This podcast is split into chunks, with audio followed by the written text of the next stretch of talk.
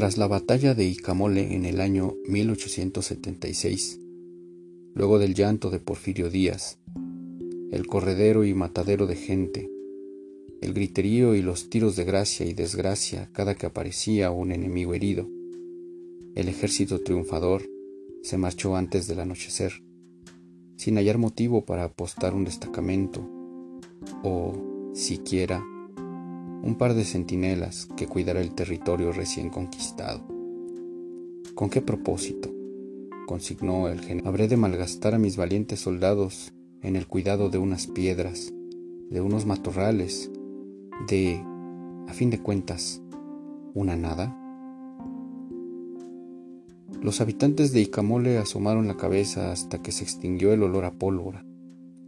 Salieron de sus casas preguntándose qué diablos había ocurrido, pues la mañana había alumbrado como cualquiera del mes de mayo, y cuando algunas personas descubrieron las columnas de polvo que se levantaban por oriente y occidente, culparon al viento.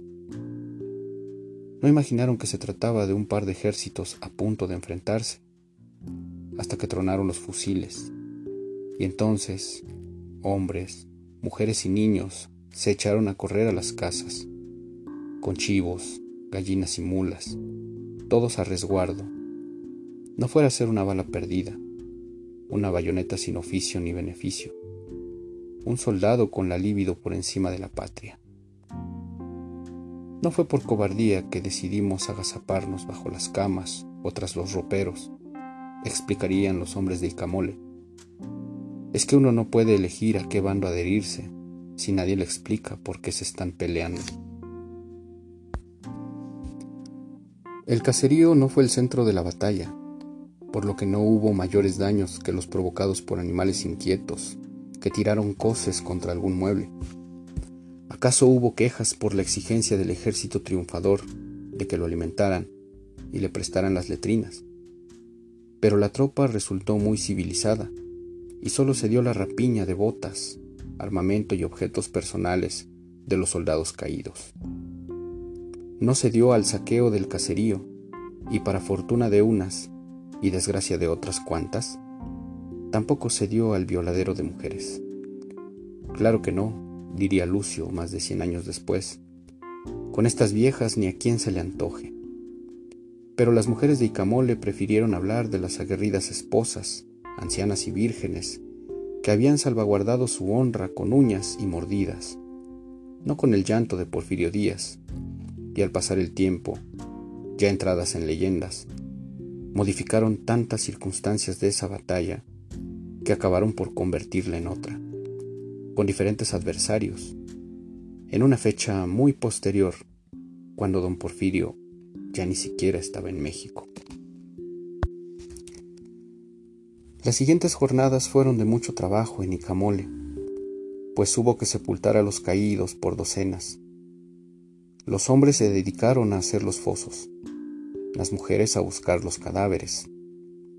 Cuando hallaban uno, para evitar que las bestias rapaces lo engulleran, le vaciaban encima una tina con heces de chivo, pues la tarea de los hombres era más tardada, y calcularon que demorarían hasta cinco días en sepultarlos a todos. Al llegarle su turno a cada difunto, el proceso se repetía. Lo tomaban de las axilas y tobillos para sacudirlo y removerle el excremento. Lo depositaban en su foso y alguien rezaba un Padre Nuestro. Se tapaba el foso y asunto terminado. El que sigue.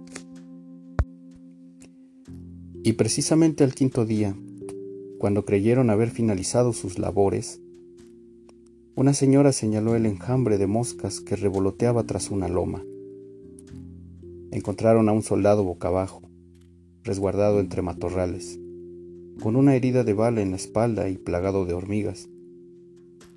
Obvio que también las huestes del general Fuero lo habían pasado por alto, porque a su izquierda se hallaba su fusil y aún llevaba el uniforme y las botas bien puestas.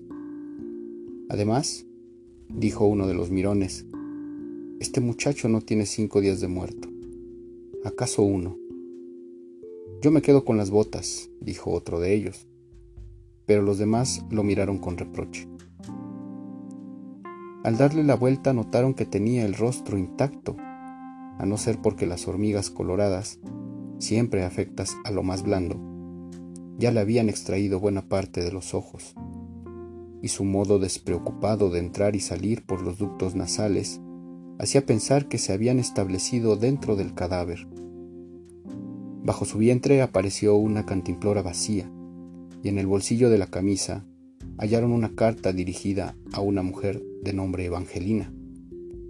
En ella le expresaba su amor, le detallaba el tormento de pasar las noches con una bala en el espinazo y, guiado por el ánimo de quien da su vida por una causa, concluía asegurando que la batalla de Icamole sería recordada por los siglos de los siglos por todo México, que el 20 de mayo llevaría letras rojas en el calendario y que los caídos serían elevados a lo más alto de las páginas heroicas del país. Omitirían esa batalla. ¿O acaso se referirían a ella como una escaramuza sin importancia? Libros que de cualquier modo jamás serían leídos por la gente de Icamole. La carta concluía con la firma de Pedro Montes, sin dar pista alguna sobre cómo localizar a la tal Evangelina y no hubo por dónde comenzar una averiguación, porque el difunto no cargaba con documentos. Enterraron al soldado Montes sin la carta, y fue al único al que le colocaron una cruz, pues así sabrían dar con el sitio de su sepultura en caso de que se presentara Evangelina. Con el tiempo, la carta se volvió objeto de veneración, ya que mencionaba tres veces la palabra amor dos veces a Dios y una a San Gabriel Arcángel. Además pronunciaba frases como el cariño que siempre profesé por ti y por nuestros hijos, porque sé que algún día nos veremos en la patria celestial, y tú me enseñaste a rezar, y ahora que mi vida se acaba, solo me resta hacerlo con la fe de un niño. Por eso, al pasar los años, la cruz se convirtió en altar y al pasar aún más años, el altar se volvió capilla y resultó lo más cercano a una iglesia que ha tenido Icamole. La capilla de San Gabriel Arcángel, donde se guardó la carta en un frasco de vidrio, donde esta tarde, como todas las tardes de ese mes, se reunirán algunas personas a rezar para que lleguen las lluvias. Ahora existe un doble motivo para congregarse. También pedirán con la fe de Pedro Montes, para que Melquisedec salga bien librado de su asunto con los rurales, para que pronto lo tengan de vuelta en Icamole, trayendo el agua de Villa de García.